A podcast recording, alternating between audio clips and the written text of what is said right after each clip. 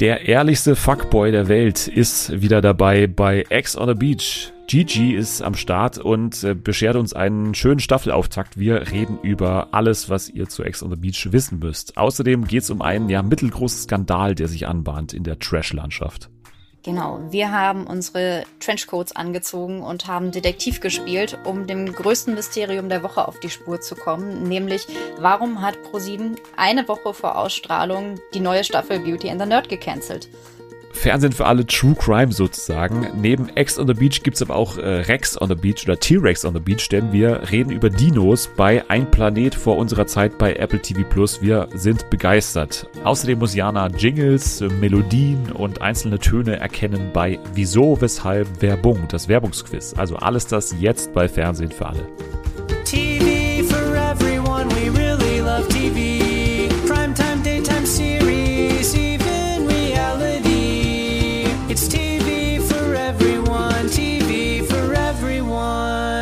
Hallo und willkommen zurück bei Fernsehen für alle an diesem wunderschönen Freitag. Gut, dass ihr wieder da seid und uns dabei zuhört, wie wir die vergangene TV-Woche besprechen. Und in dieser Woche habe ich mir eine junge Frau eingeladen, die hier schon einmal zu Gast war in, ich glaube sogar statistisch gesehen, der erfolgreichsten Episode dieses Jahres. Da ging es nämlich um die Passion.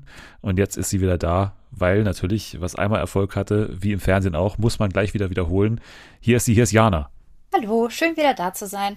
Bist du überrascht, dass deine Folge die erfolgreichste war dieses Jahr? Oder schiebst du alles auf die Passion? Ich schieb's schon ein bisschen auf die Passion, muss ich sagen. Und äh, alle Hörer müssen gleich enttäuscht werden, wenn sie erfahren, es wird nicht um die Passion 2 in dieser Podcast-Folge gehen. Stattdessen reden wir heute über Dinos und über, also ich habe mir hier aufgeschrieben, wir reden heute über X on the Beach und über Rex on the Beach, ne? Über äh, ich dachte, jetzt kommt Exen on the Beach. Ja, ja, also beides. Ne? Also, was ist das bessere äh, Wortspiel? Ex mit Apostroph on the Beach oder Rex on the Beach? Weil wir haben ja den T-Rex tatsächlich in der ersten Szene von Der Planet vor unserer Zeit am Strand. Ne? Und das mhm. hat auch einige überrascht. Aber wir beginnen natürlich mit Ex on the Beach, mit dem Trash-Anteil dieses Podcasts. Davor muss ich euch aber nochmal hinweisen, dass wir heute auch wieder über Better Call Saul sprechen werden mit Jule, beziehungsweise ich werde das tun, ihr werdet zuhören. Leider könnt ihr nicht eingreifen während der Folge. Alles ganz am Ende. Wer direkt dahin springen will, gerne, aber es gibt einige coole Inhalte noch davor. Und wer eben noch nicht Better Call Saul gesehen hat, der sollte davor dann also abschalten. Aber auch erst dann, ne? also bis zum Ende trotzdem mit Jana hier den Teil gerne durchhören. Jetzt gehen wir zu Ex on the Beach, wie angekündigt. Ex on the Beach ist ja ein Format, was mich in der ersten Staffel sehr, sehr begeistert hat. Also das war eigentlich eine mega geile erste Staffel. Dann kam Staffel 2 und ich erinnere mich noch, dass Natalie und ich hier so über die ersten drei, vier Folgen damals gesprochen haben und waren eigentlich so total gelangweilt, weil na, da ist jetzt noch nicht so richtig viel passiert. Das war die Staffel mit Diogo, mit Melody zum Beispiel auch. Aber irgendwie ging es da noch nicht so ab. Aber die Staffel ist ja immer ewig lang. Und dann ging es in der zweiten Staffelhälfte ziemlich ab. Also dann kam ja, also Tommy war ja auch dabei. Dann ging diese ganze Sandra-Geschichte los und so. Und es ist einiges passiert. Jetzt haben wir Staffel 3 und wir hoffen, glaube ich, alle, dass es jetzt auch schneller so ein bisschen in die Vollen geht. Wir reden jetzt wirklich nur über die ersten beiden Folgen, weil die dritte kommt uns jetzt für die Aufnahme zu früh. Wir nehmen am Mittwoch auf, die kommt ja am Donnerstag. Was sagst du bisher zu Ex on the Beach 3? Die ersten zwei Folgen äh, teilen so ein bisschen das typische Ex on the Beach Schicksal, denke ich. Das ist äh, noch relativ zurückhaltend, sage ich mal, bis vielleicht auf äh, ein, zwei Personen, wo sich schon andeutet, dass es äh, doch noch gewaltig krachen wird. Aber der Trailer am Anfang der ersten Folge verspricht schon einiges und ich glaube, das könnte eine sehr unterhaltsame Staffel werden.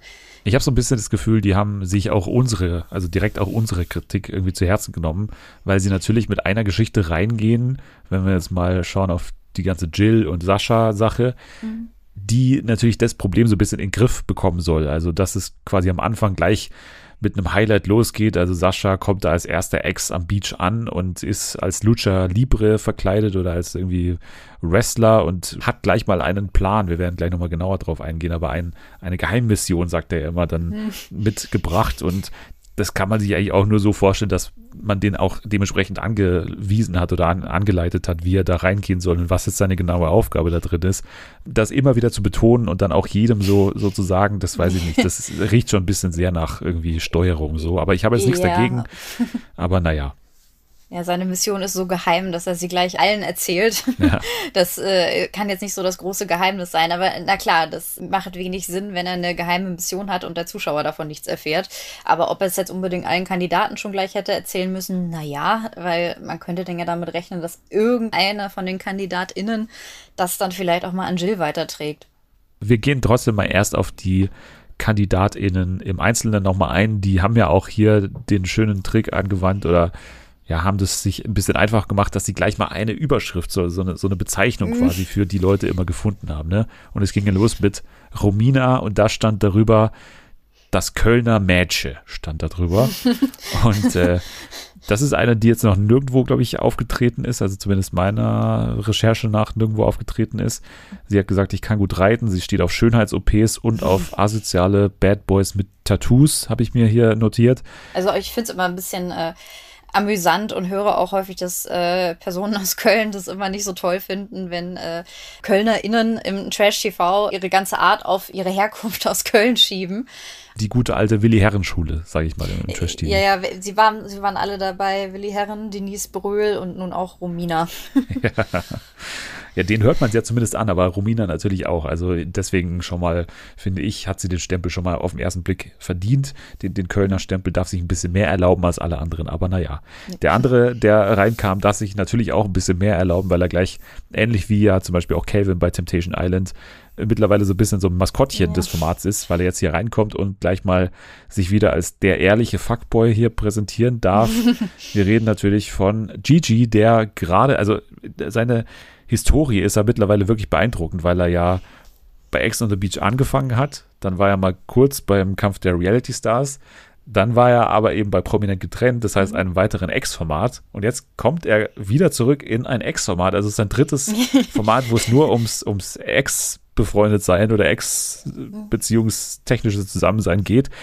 Und es liegt jetzt auf der Hand, dass er wieder mit seiner Ex quasi konfrontiert wird, die er ja bei Ex on the Beach kennengelernt hat und mit der er bei Prominent getrennt als Ex-PartnerInnen mitgemacht haben. Also es ist kompliziert, aber Gigi ist dabei. ist also, der, der, Beziehungsstatus bei Facebook, es ist kompliziert, wurde von Gigi erfunden, glaube ich. Ja. Vor allen Dingen haben, er, um es noch verwirrender zu machen, er und seine Ex haben ja nach prominent getrennt beschlossen, es nochmal miteinander zu versuchen und sich dann wieder getrennt. Und jetzt ist er wieder bei Ex on the Beach, wo sie wahrscheinlich wiederkommt. Ist das so ein Full-Circle-Moment oder? Ich habe ja eine Theorie. Ich habe die Theorie, dass Gigi eben angefragt wurde als so eine Art Kelvin. Also so, mhm. wir würden dich gerne mitnehmen. Du kannst mal hier so ein bisschen dann die Leute irgendwie anweisen, so mehr als Coach irgendwie dabei sein. Und dann haben sie so mit ihm gesprochen und er hat halt so gesagt, ja, ist wahrscheinlich ganz gut, dass ich hier nicht mitmache, weil ich bin im Moment eh nicht so auf der Suche nach jemandem. Das sagt er auch die ganze Zeit. Ich mhm. bin ja. im Moment, ich habe irgendwie für mich so festgestellt, ich brauche gar keinen. Und dann haben sie gesagt, Moment mal, also Herr, Herr, Herr Birofolo, könnten wir darüber nochmal kurz sprechen? Also sie wollen es jetzt richtig knallen lassen und sind quasi überhaupt nicht auf der Suche nach äh, jemanden, sind aber noch der gleiche Gigi wie damals, also für die gleichen O-Töne und so weiter zu haben könnten wir vielleicht doch nicht sie nochmal in die Staffel mit reinnehmen. Und dann hat man gesagt, so, jetzt nochmal reinmarschiert. Also das ist ein bisschen meine Theorie des Ganzen. Ja, also ich meine Theorie war auch zuerst, als ich halt gehört habe, dass Gigi schon wieder dabei ist. A, natürlich, dass es so ein bisschen wirklich wie bei Calvin bei Temptation Island ist. Also ich denke auch in den nächsten Ex on the Beach Staffeln, auch wenn Gigi schon verheiratet ist und 13 Kinder hat, wird er trotzdem immer noch eingeladen werden. ja. Genauso wie Calvin bei Temptation Island. Egal ob als Kandidat oder nur als äh, ich schau mal vorbei bin auf Besuch. Und mein erster Gedanke war natürlich, okay, das kommt ja jetzt ganz gelegen, dass er und Michelle sich zufällig kurz vorher wieder getrennt haben. Aber dann hat er ja auch gleich richtig losgelegt und ich dachte mir, hm, ob das jetzt vielleicht doch eine richtige Trennung und keine Fake-Trennung war? Hm, naja.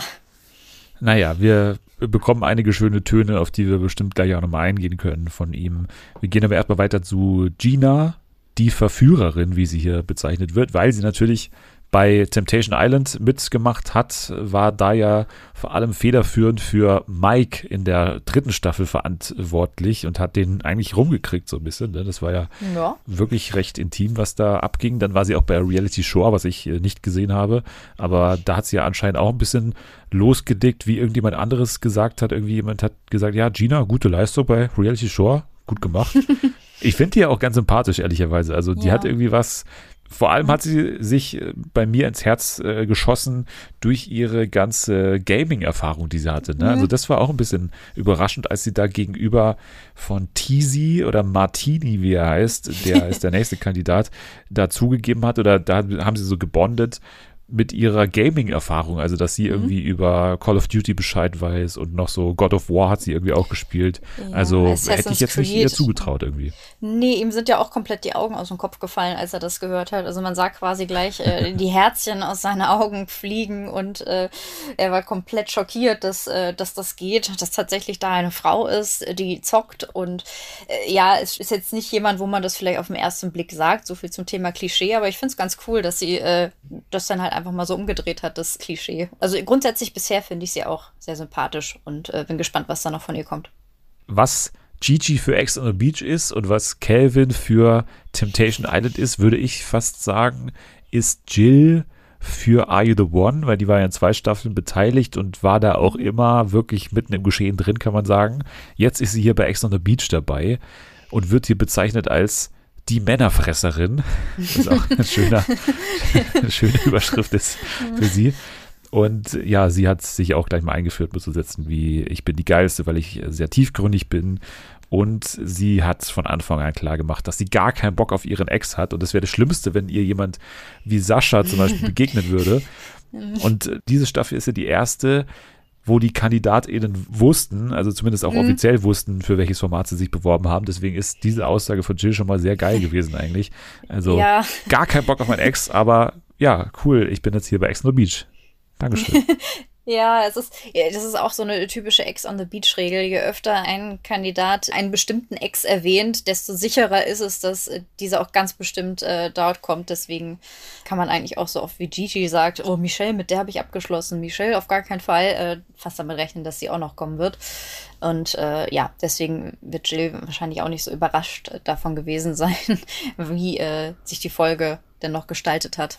JJ ist der älteste Kandidat im Feld mit 32 und wird bezeichnet als The Face, weil mhm. er gleich am Anfang auch zugegeben hat, dass er schon einiges hat machen lassen. Also nicht nur Botox, sondern vor allem die Kauleiste, also die Zähne, die ja. wurden da deutlich nachgeholfen. Also das ist ja, finde ich, auch Schönheits-OPs soll jeder machen, aber diese Zähne, daran hat sich mein Auge noch nicht so ganz gewöhnt, muss ich mhm. sagen. Also das Negativbeispiel ist für mich immer noch aus der VIP-Staffel von Temptation Island, diese Layla. Mhm. Das fand ich mit die, das, also fand ich unfassbar. Das habe ich noch nie, äh, also unglaublich.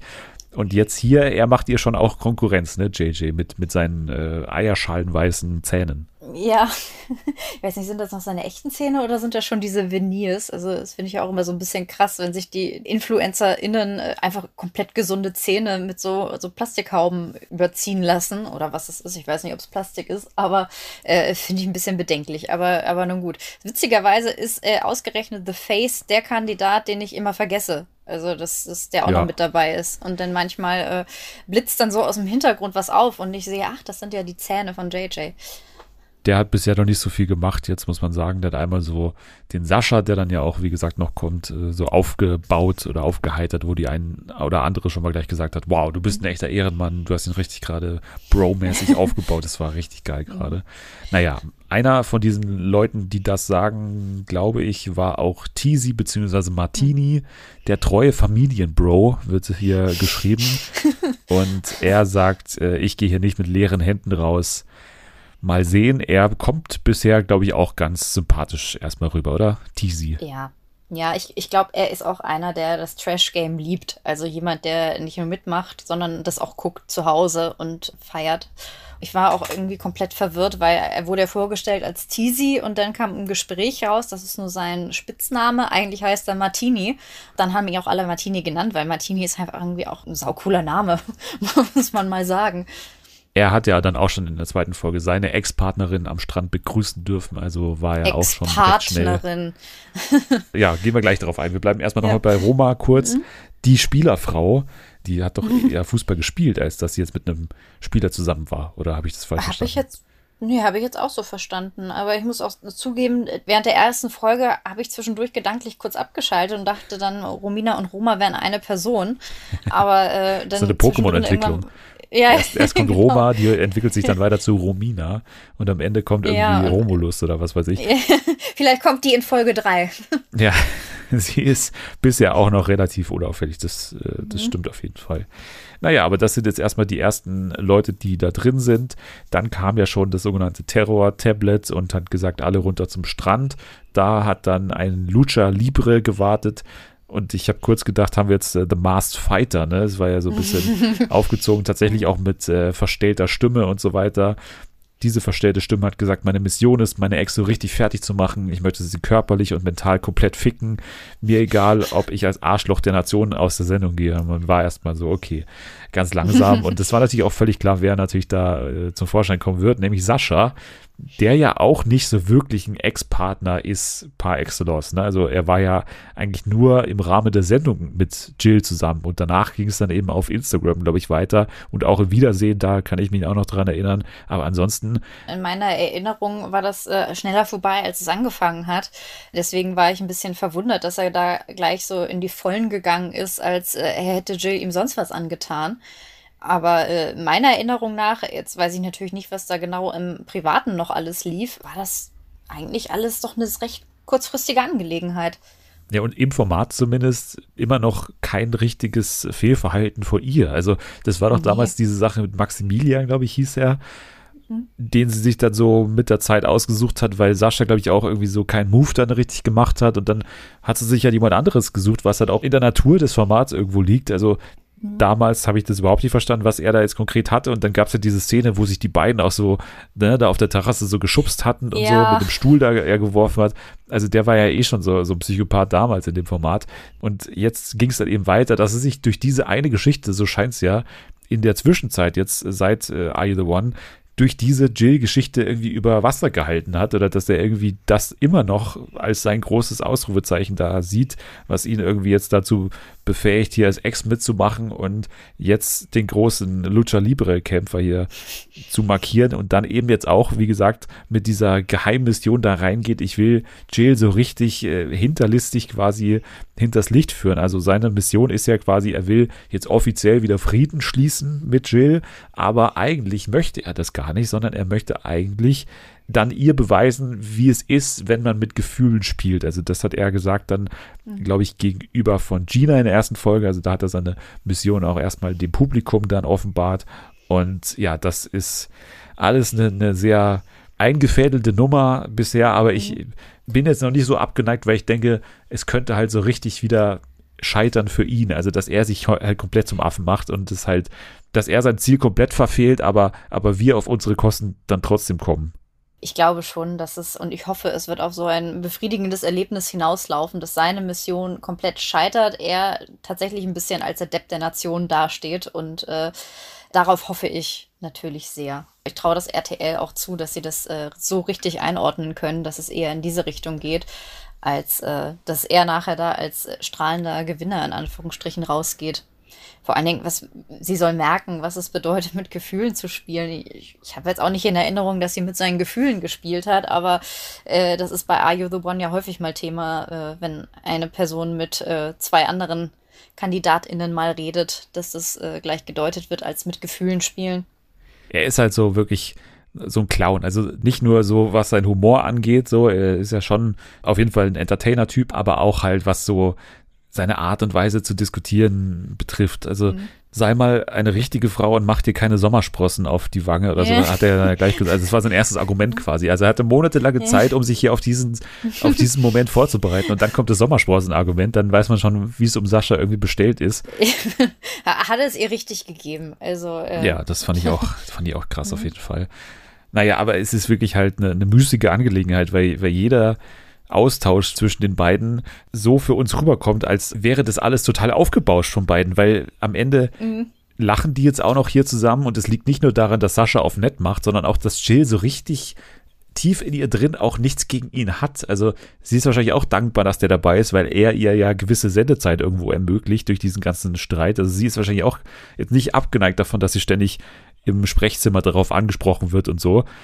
Ja, aber ich fand, äh, es ging ja schon ein bisschen in die Richtung, als er dann seinen Plan vor Gina offenbart hat und man gemerkt hat, dass äh, ihre Reaktion auch eher war, okay, bisschen lächerlich und äh, sie hat ja vorher noch bekundet, dass sie generell Interesse an ihm hätte und danach wirkte sie jetzt nicht mehr so interessiert, glaube ich. Also ich glaube, sie fand das jetzt auch eher ein bisschen uncool. Das Gegenteil von uncool ist auf jeden Fall Gigi, der ist auf jeden Fall gleich mal on fire und ja, hatte einen schönen ersten Abend, würde ich sagen. Ja. Also er hat das Format gleich in allen Facetten ausgekostet. Also er hat wirklich mit Gina sich angeregt unterhalten, würde ich jetzt mal sagen. Und dann eben auch, nachdem er sie ja in seinem internen Ranking auf Platz 4 erstmal gepackt hat. Ne? Also er wurde von irgendjemand gefragt, ich glaube von Gina, was ist so deine mhm. Rangliste der Frauen hier drin? Dann hat er gesagt, auf Platz 1 ist Jill bei ihm, auf Platz 2 ist Gina, auf Platz 3 ist Roma und auf Platz 4 ist Romina. Und dann hatte er was mit Gina. Also die haben gleich am ersten mhm. Abend, nachdem die erstmal so ein bisschen, ja, okay, du bist mir zu sehr Gigolo, aber dann hat sie danach auch eine halbe Stunde später gesagt, na doch nicht, dann mache ich doch mit dir rum. aber eben auch mit Romina hat er rumgemacht, was dann schon verwunderlich war, aber wenn man dann Gigi wieder sieht und hört, ist es dann doch nicht verwunderlich, weil er hat ganz klar hier die Devise auch rausgegeben im O-Ton, ja, wenn eine geilere hier reinkommt, dann bin ich halt weg. Ne? Das mhm. ist auch, also er spielt halt wirklich mit offenen Karten und das ist dann tatsächlich on-brand, wenn er hier sagt, er ist der ehrliche Fuckboy, ne? dann ist es halt tatsächlich das, was er dann hier auch macht. Er sagt ja auch so schön, jeder will den Gigi-Grad und äh, ja, ja das stimmt auch. Ja, aber warum? Die laufen ja quasi ins offene Messer bei dem und mit Ansage quasi passiert ja das, was passieren musste, nämlich dass er dann am ersten Abend schon mit zwei was hat und diese am ersten Abend auch noch rausfinden und dann wirklich es zu einer Konfrontation in dieser Küchenzeile kommt und er quasi dasteht und sagt, ja, was habt ihr denn erwartet? Also ich bin Gigi. Also.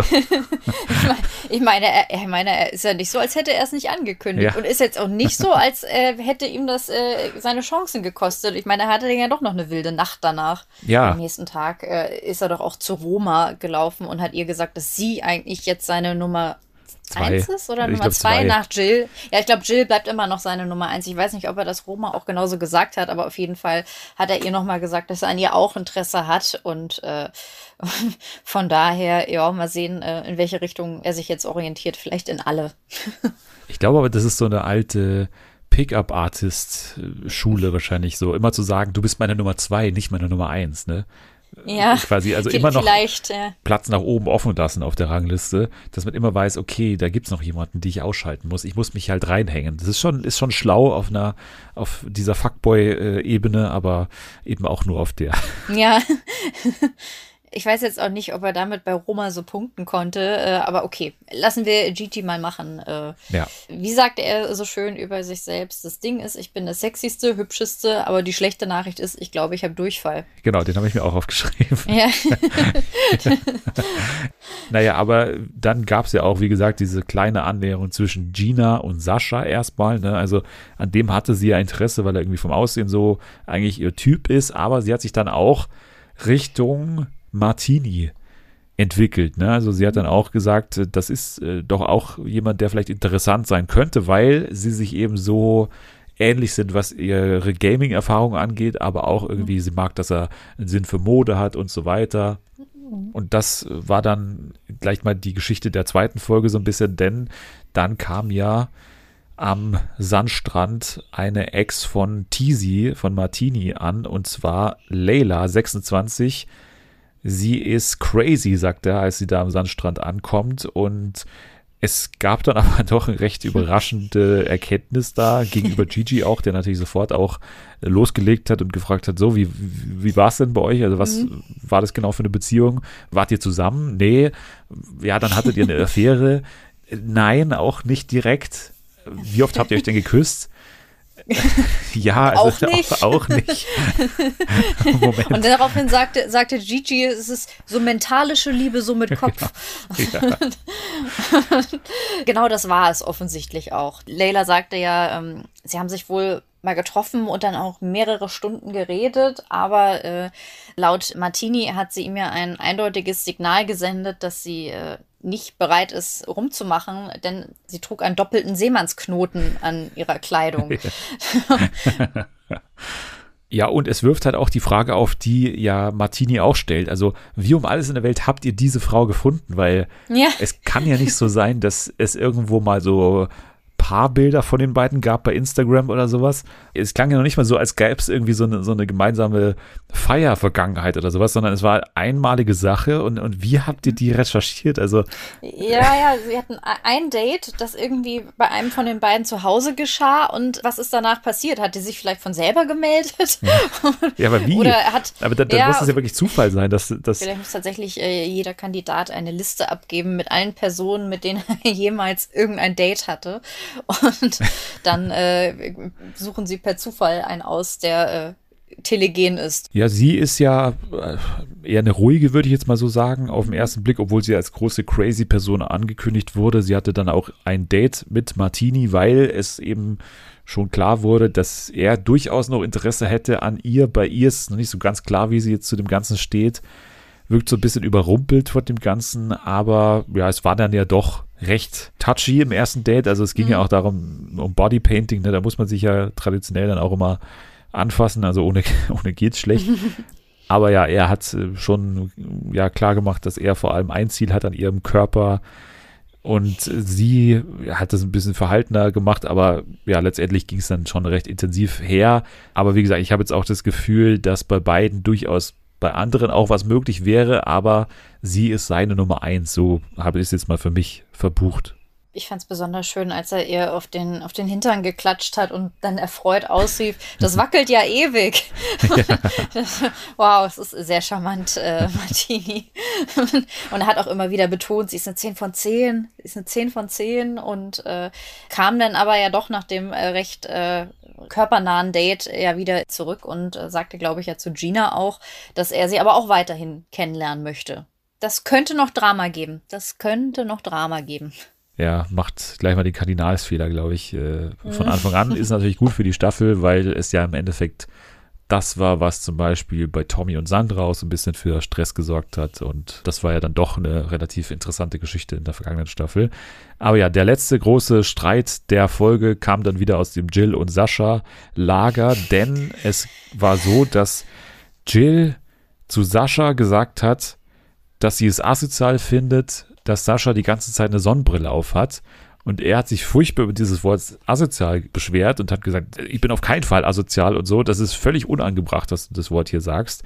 Und sie hat dann gleich wieder das Sendezeit-Argument gebracht und so, bla bla bla. Beide haben dann letztendlich geweint nach dieser Aktion und äh, er muss man auch noch sagen, in der Situation, das habe ich gerade unterschlagen, natürlich, dass er so, so einen leichten Schlag quasi auf ihren Rücken auch nochmal gebracht hat, was bei ihr dann mhm. natürlich auch für die Eskalation gesorgt hat. Also ich würde jetzt auch nicht hier von körperlicher Gewalt sprechen bei dem äh, Klatscher da, den ihr, er, er ihr gegeben hat, weil das war eher so ein, ja, gut gemacht, hier so, aber es ist, es ist schwierig, was man jetzt genau dazu sagen soll. Man weiß halt, was die beiden damit vorhaben und man weiß auch, mhm. dass das Format das einigermaßen durchschaut und von daher wartet man eigentlich eher nur auf den Moment, wo es dann für beide eigentlich äh, so ein bisschen sehr peinlich ausgeht dann am Ende. Ja, also ich habe ich hab ja auch nicht ganz verstanden, ob das jetzt, also am Anfang dachte ich, okay, das wird jetzt gerade extrem künstlich aufgebauscht, dieser ganze Konflikt. Und dann war ich mir aber am Ende doch nicht mehr sicher, ob sich die beiden jetzt wirklich komplett in Rage geredet haben und äh, weil ja auch am Ende beide echt äh, geheult haben ohne Ende. Vielleicht ist es so eine Mischung aus beiden gewesen. Wir werden da natürlich dranbleiben, genau wie an der kompletten Staffel. War jetzt ein Auftakt natürlich mit einer eingefädelten Geschichte, dementsprechend auch irgendwie doch aufregend, aber aus anderen Motiven vielleicht, als jetzt da in der Sendung wirklich präsentiert wurden. Ansonsten haben wir mit Teasy, glaube ich, einen ganz guten Kandidaten, der ein bisschen was verspricht. Gina ist sympathisch und natürlich Gigi als erfahrener Veteran des Formats. Wird natürlich auch noch für schöne Momente sorgen. Von daher ist mein Fazit jetzt erstmal positiv. Wie sieht es bei dir aus? Schaust du weiter schon? Ja, ich schaue weiter. Es kommen ja auch noch ein paar bekannte Gesichter dazu. Das ist äh, natürlich auch immer ganz interessant. Da bleibe ich auf jeden Fall dran. Alleine für, für Gigi lohnt es sich halt. Ne? Ja. Cedric kommt nämlich rein noch. Also da freue ich mich ganz mhm. besonders, weil er, glaube ich, ja. mit Maria einzieht. Ne? Maria, wie heißt sie mit Nachnamen? Maria von Instagram und bei Big Brother dabei gewesen. Ähm, Bell. Bell, genau, ja. ja. das ist der Nachname. Die verspricht auch äh, immer sehr viel Zündstoff. Naja, das war X on the Beach. Wir gehen gleich zu Rex on the Beach. gehen aber davor nochmal zu einer sehr pikanten News, nämlich zu Beauty and the Nerd. Da gab es eine sehr, sehr kuriose Sache unter der Woche. Nämlich hat Pro7 die Staffel, die, glaube ich, nächste Woche kommen sollte, kurzfristig abgesagt bzw. verschoben und nicht nur um ein paar Wochen oder ein paar Tage verschoben, sondern einfach mal ins nächste Jahr verschoben.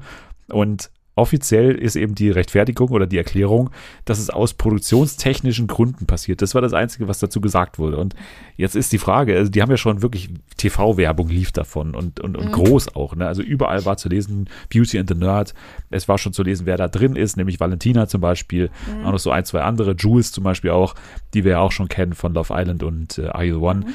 Es gab dann eben so viele ominöse mhm. Äußerungen drumherum auch, also von dem Kandidatinnenfeld, da gab es eigentlich kaum jemanden, der dann nicht gesagt hat, wir verstehen überhaupt oder beziehungsweise wir, wir dürfen euch nicht sagen, genau wie ProSieben es euch nicht sagen darf, was dahinter steckt, aber es ist irgendwie lächerlich. So war der Grundtenor, würde ich jetzt mal zusammenfassen, mhm. von den ganzen Insta-Stories, die wir geschaut haben.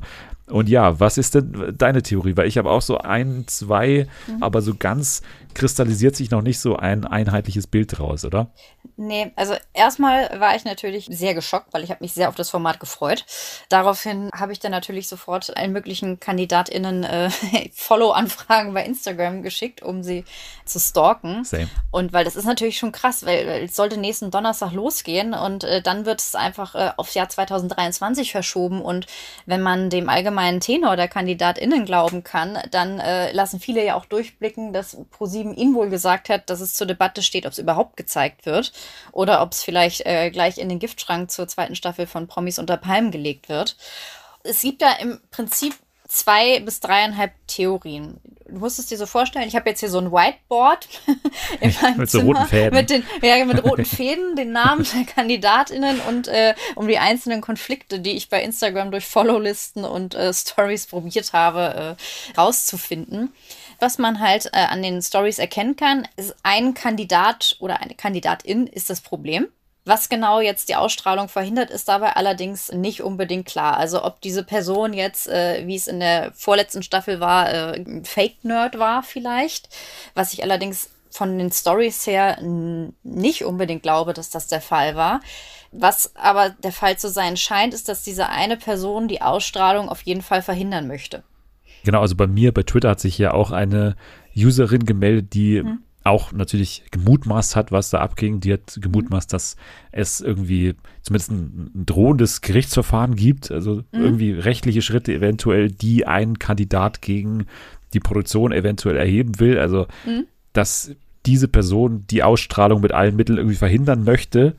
Und normalerweise fragt man sich ja, das kann ja eigentlich nicht sein, weil ihr unterschreibt ja einen Vertrag, der ziemlich mhm. genau regelt, dass ProSieben das ausstrahlen darf, was auch immer ihr in diesem Format macht. Also woran es dann konkret liegt, dass da erstmal überhaupt dieser Einspruch möglich ist oder so, dann muss ja irgendwas dran sein für meinen Begriff oder da muss irgendein Zweifel mhm. von Pro7 sein, dass irgendwas eben nicht entsprechend des Vertrags vom Format aus ging. Also dass irgendwie die Produktion auch irgendeinen Fehler gemacht hat tatsächlich. Ja. Tatsächlich hatte das Format ja eben diesen Fake-Kandidaten, also das war auch das Erste, woran ich gedacht hätte, mhm. dass es ja vor zwei, drei Jahren mal eben auch so ein Skandälchen gab, dass dann im Nachhinein rauskam, einer von den Nerds war im Prinzip ein Schauspieler, glaube ich, war das damals, ne? Ja, ich glaube, das größere Problem war vor allem, dass sie ja unterschreiben müssen, dass sie als Single in das Format gehen. Und äh, er war halt kein Single. Und ich ja. glaube, das größte Problem war auch einfach noch, dass gerade er gewonnen hat. Dadurch ist es halt überhaupt äh, eben so ein Skandälchen geworden es kamen natürlich auch gleich wieder super viele Kommentare äh, von Leuten, die meinten, Böhmermann des Grüßen. Aber es ist nicht immer Jan Böhmermann an einem schuld. Also das ist, das ist auch so ein Ding, was mich immer so super nervt, wenn Leute ihren ganzen Humor darum äh, aufbauen und basieren, dass sie Jan Böhmermann gut finden und dass sie äh, in allen Dingen eine Verschwörung von Jan Böhmermann sehen. Aber ich glaube, der hat in diesem Fall nichts damit zu tun. Der steckt ja hinter der Bibi und Julian-Trennung natürlich, aber ja, ja, ist, genau. Da, ja da, ist er doch schon, da ist er doch schon mit beschäftigt. Was soll er denn noch alles tun? Kann er nicht auch noch einen Fake-Nerd einschleusen? Ich finde es auch witzig, weil gerade Valentina ist ja jetzt jemand, der, der ja auch sehr viel Stoff für Spekulationen bietet in ihren Stories. Auf der einen Seite sagt sie ja auch, äh, ja, Leute, so krass ist die vierte Staffel gewesen. Andere KandidatInnen haben auch schon gepostet, ja, unsere Staffel war die krasseste. Und dann postet Valentina aber auch ein Statement, in dem sie sagt, boah, die Staffel war so lame. Zu 90 Prozent habe nur ich Stimmung gemacht und äh, niemand anderes. Ich habe natürlich gleich ausgehend von Valentina, habe ich natürlich gleich geguckt, wem aus der Staffel folgt sie nicht, weil ich dachte, die Person, die es ja irgendwie verhindert haben muss. Ähm, ich glaube übrigens auch nicht, dass es so Promis unter Palmen mäßig war, dass eine Person sich äh, was unter der Gürtellinie geleistet hat und ProSieben nicht eingeschritten ist und das jetzt erst im Hinterrhein äh, irgendwie glatt bügeln möchte. Ich denke tatsächlich, dass es äh, eher so ist, wie du es beschrieben hast, dass da halt eine Person ist, die äh, nicht zufrieden ist mit der Art und Weise, wie sie dargestellt wurde oder was sie gesagt hat und daher die Ausstrahlung stoppen möchte und da offenbar irgendeine Vertragslücke gefunden hat. Also ich habe eine Schätzung und äh, wirklich auch völlig ohne Hintergrundwissen oder mhm. so. Aber meine Schätzung ist, dass es um das Thema Nacktheit geht. Nacktheit? Also so mhm. klingt es irgendwie für mich. Wenn Valentina sagt irgendwie, es ist so lächerlich und es ist irgendwie mhm. klar, wenn man ins Fernsehen geht, dann muss man irgendwie damit rechnen oder sowas, dass irgendjemand nackt gezeigt wird oder irgendwie mhm. Ausschnitte mhm. von der Staffel gesehen hat, vielleicht auch vor Ort noch gesagt hat, so, das zeigt dir aber nicht diese Bilder und jetzt irgendwie rausgekommen ist, die zeigen doch diese nackten Bilder mhm. Und jetzt geht es darum, dass vielleicht im Vertrag irgendwie nicht drin stand, dass man irgendwie auch so nackt gezeigt werden muss oder kann, dass irgendwie gewisse mhm. Bereiche vielleicht auch nicht gefilmt werden oder sowas.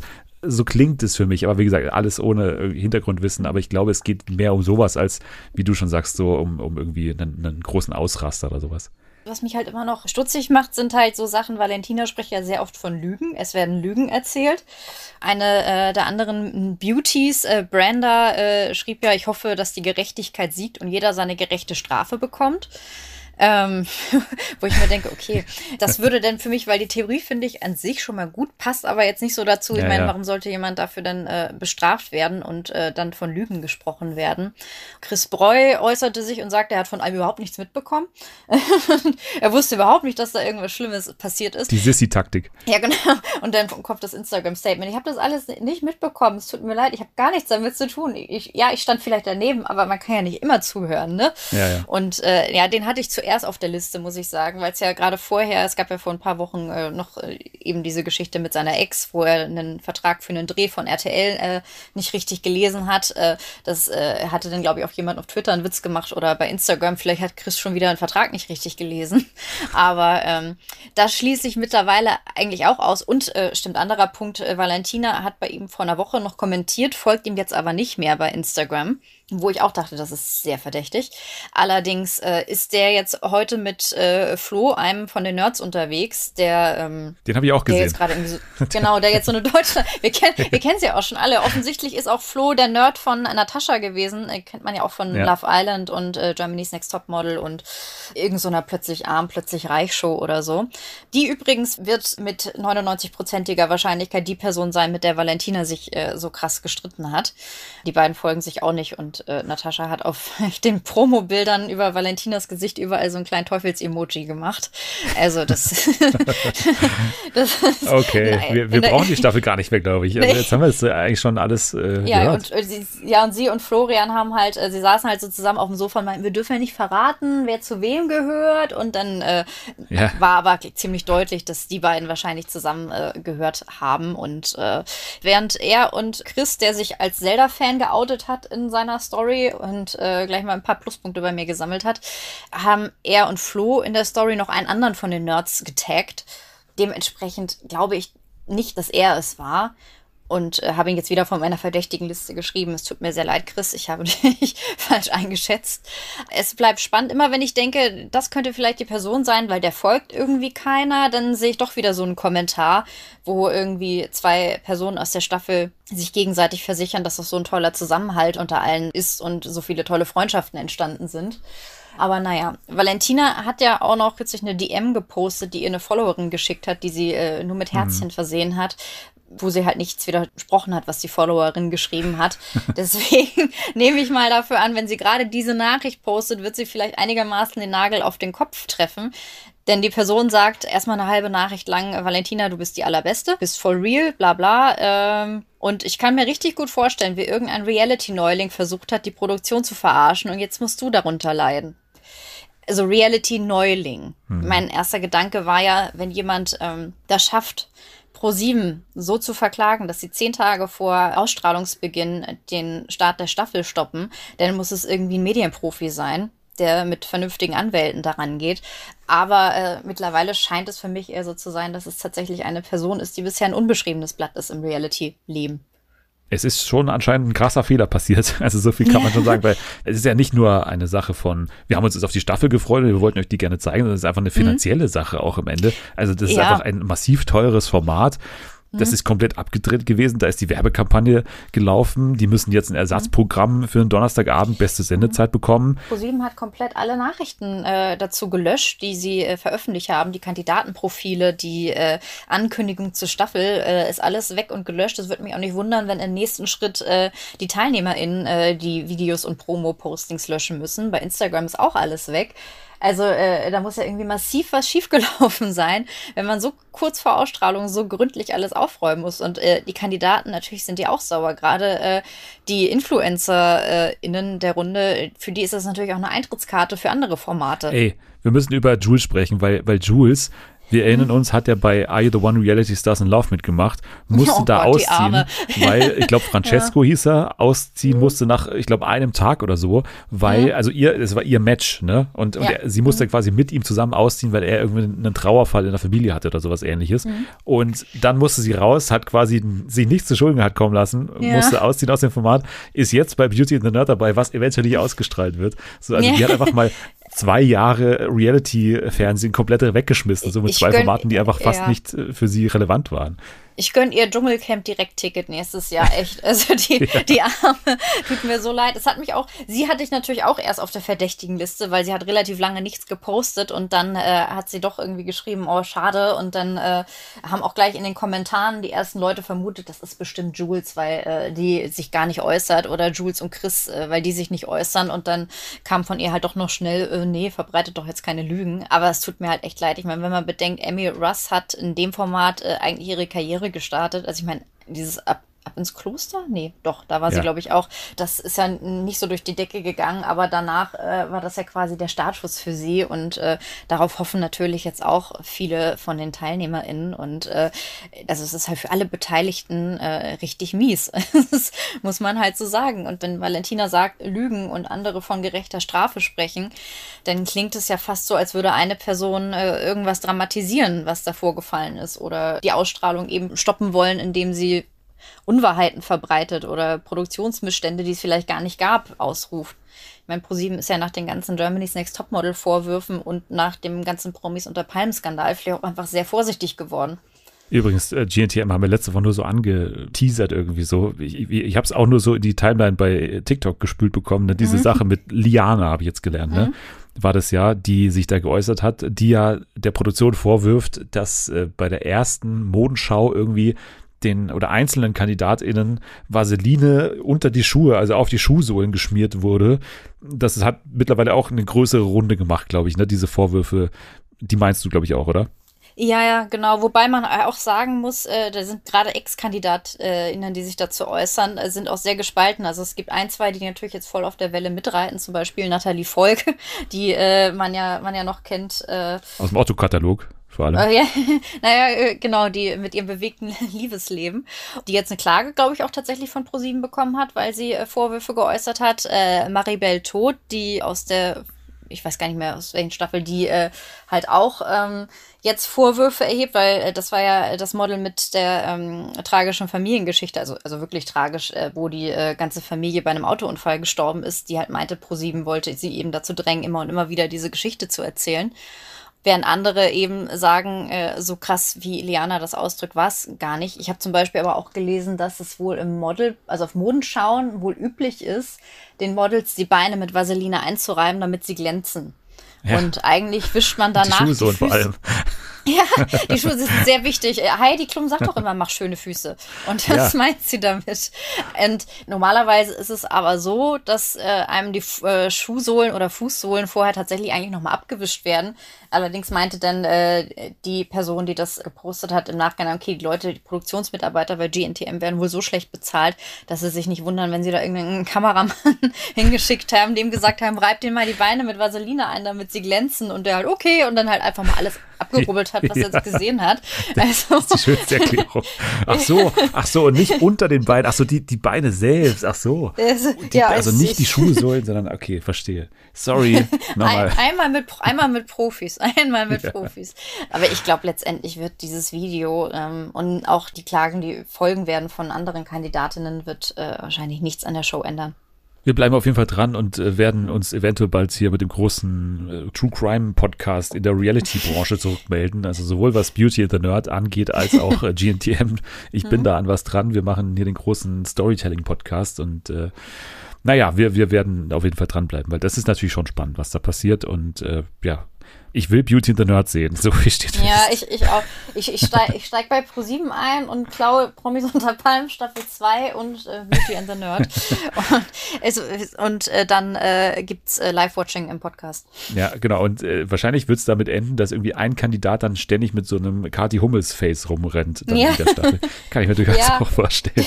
das, ist, das ist auch so, als wenn es ein Kandidat ist und eine Szene. Warum schneidet man nicht diese eine Szene einfach raus? Warum? Ja. Aber naja wir werden es äh, vielleicht irgendwann mal erfahren. Äh, vielleicht gibt es Leute mit mehr Detektivskills als äh, wir, die schon längst der Sache auf der Spur sind und äh, einen großen ja, Bild Plus Artikel vorbereiten oder sowas. Ja, äh, die melden sich bitte nicht.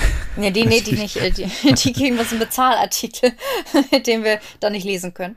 Genau, ähm, also meldet euch ja. gerne, wenn ihr irgendwelche Insider-Informationen eventuell auch habt. Also gerne. Wir haben gerade über Insider geschimpft, aber ähm, also über jede halbscharige Information sind wir sehr dankbar. Also selbst wenn es noch so TikTok. Auf TikTok ist. ist immer nur Quatsch. Genau, genau. äh, niemand von TikTok bitte. Nur, nee, genau. nur Twitter, Leute.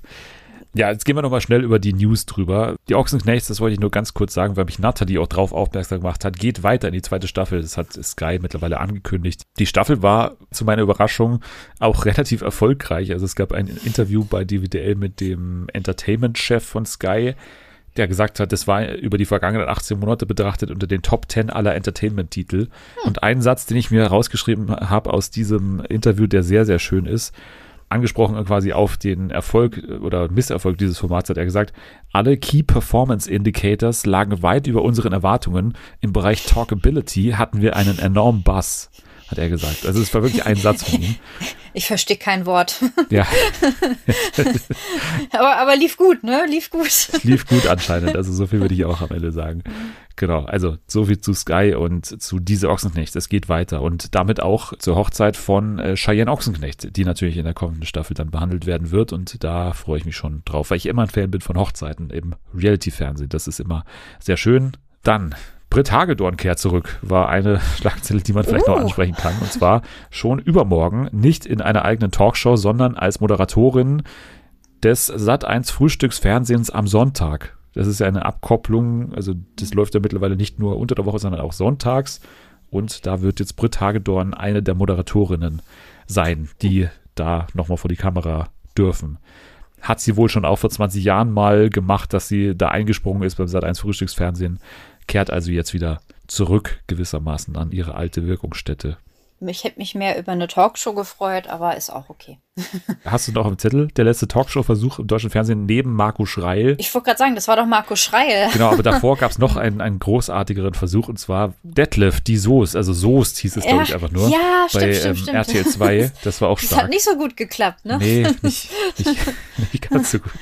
Aber apropos Detlef, wir kommen darüber zu Detlef mhm. Stevis, denn der wird ab Juni, und da bin ich natürlich hellhörig geworden, endlich mal seine neue Detlef-Doku präsentieren, namens Detlef Goes Schlager. Also nach Ab ins Beet, nach Ab in die Ruine, nach Detlef muss reisen, nach Detlef baut ein Haus, nach Detlef wird Rennfahrer und nach Detlef und Nicole 100 Tage wir kommt Detlef Goes Schlager ab 19. Juni 19.10 Uhr sonntags und ich freue mich da sehr drauf, weil es meine beiden Leidenschaften verbindet. Neben Hochzeitsdokus, Detlef-Dokus und Ballermann-Dokus. Also es wird mhm. einfach großartig. Und es gibt ja auch schon den Song, der ist ja auch schon seit vergangenen Jahr draußen. Def, Def, definitiv. Mhm. Wir sind hyper, hyper, hyper aktiv. Sein Song, der große Defi-Song, der ist ja auch schon draußen und der wird quasi jetzt bei seiner Genese begleitet. Begleitet unter anderem auch von Gesangscoach Juliette Schoppmann, die ihn coachen mhm. wird, Star-Manager Markus Krampe, aka der Wendler-Manager ja. und Produzent Mike Röttgens, der einen Song für ihn schreibt, also diesen Defi-Song, mhm. der ihm den geschrieben hat. Also das wird großartig, glaube ich.